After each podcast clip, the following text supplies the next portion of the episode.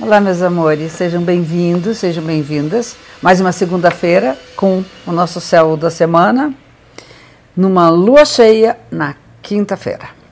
Na semana passada, nós tivemos a lua crescente na quinta-feira, então essa lua vale até o dia 24 dessa semana, que é uma lua que alimenta o nosso desejo, onde nós nutrimos aquilo que foi semeado para poder colher agora numa lua cheia. A lua cheia é um momento de colheita, um momento da plenitude. E essa lua cheia, ela acontece com o Sol no signo de Câncer e a Lua no signo de Capricórnio, que são os dois signos opostos, como sempre, numa lua cheia. E essa, o mantra dessa, dessa lua é o passado nos ensina o presente, a intuição nos coloca em direção ao futuro e o presente realiza aquilo que é da memória do passado e a nossa intenção do futuro. O câncer é a lembrança do que já vivemos, a inspiração do futuro. Capricórnio é o pé firme no dia de hoje, no aqui e agora, para a realização daquilo que minha mestra chamava de eterno presente. Esse é o mantra da semana, o eterno presente. Nós começamos a semana com um aspecto harmonioso entre Vênus e Netuno. E Vênus e Netuno é o amor que nos inspira, é o amor que nos faz sonhar, é o amor que nos traz a esperança para que a gente possa realizar aquilo que nós desejamos. Né? É um momento de afinidade espiritual, os encontros são encontros espirituais.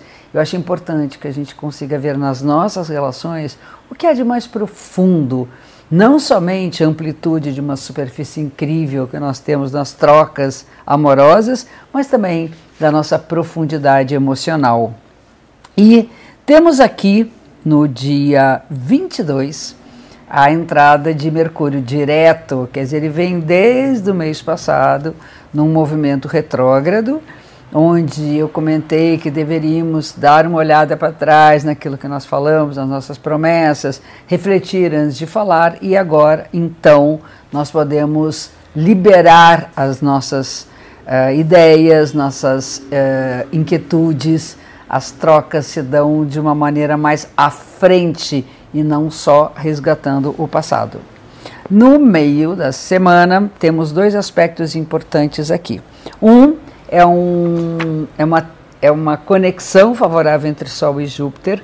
São considerados duas grandes estrelas, né? o Sol como uma estrela de fato, e o Júpiter dos planetas é o que nós falamos de uma grande estrela. Né? Vênus também tem um pouquinho isso, mas Sol e Júpiter juntos significa um momento em que a gente confia. É importante confiar na bondade da própria vida. É importante que a gente possa é, expandir nossos horizontes pensando em que metas nós queremos para nós e que metas nós queremos para a humanidade. Né? Eu acho que a gente tem que confiar na possibilidade de usarmos a sabedoria com consciência, que nós possamos acreditar naqueles que são nossos mestres, aqueles que conhecem, aqueles que pesquisam. Então, salve aqueles grandes conhecedores, né? A benção tê-los por perto. Depois temos uma tensão entre Vênus e Plutão. Então, aquela, aquela profundidade que dá um sentido espiritual que eu falei do início da semana, agora chega em regiões um pouco mais complicadas, um pouco mais duras para nossa compreensão do amor como alguma coisa que tem começo, meio e fim, que nossas relações elas passam por várias transformações. Muitas vezes nós temos que entender que elas acabam, chega um momento que elas se esgotam, mas na grande maioria a gente tem que ter a sabedoria de reinventá-las.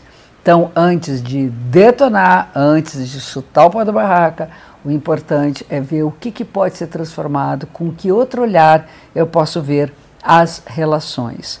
Então é importante entender que a profundidade ela é reveladora e nem sempre reveladora do lado mais luminoso nosso, que nos revela também um lado que a gente tem que transmutar e transformar.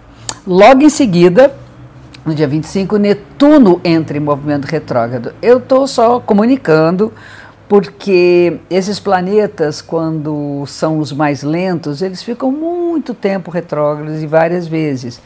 E é, eu acho que no sentido do inconsciente coletivo, a gente vai ter que resgatar aquilo que nos inspirou durante tanto tempo, a gente tem que resgatar nossos sonhos, nós temos que acreditar uh, no que no que já se acreditou e desacreditar no que também já se acreditou.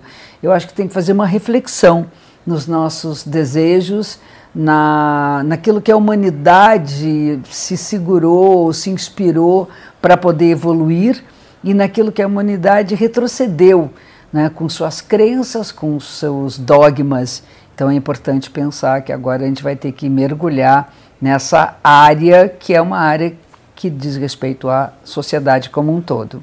No final da semana temos duas questões aqui. Uma é uma conexão favorável de Marte com o nódo lunar, simbolizando que nossas decisões devem estar conectadas, é importante que estejam conectadas com nossos propósitos espirituais, com aquilo que é mais elevado ou um desejo de lutar por esse crescimento. É um momento de boas conexões com as forças com os nossos mentores, com os nossos mestres ascensionados, com nossos orixás, com nossos santos. E, por último, a Vênus entra no signo de Leão, que é o momento de é, amar mais aquilo que somos, é, respeitarmos o nosso brilho pessoal, sabermos que a gente tem um brilho que vem de dentro e que, se a gente quiser, a gente pode até colocar uma maquiagem bonita, a gente pode colocar uma roupa incrível, que a gente pode ter gestos grandiosos, mas a luz interna é que deve nos apaixonar e deve fazer com que a gente possa fazer alguém se apaixonar pela gente, pessoas se apaixonarem por nós, certo?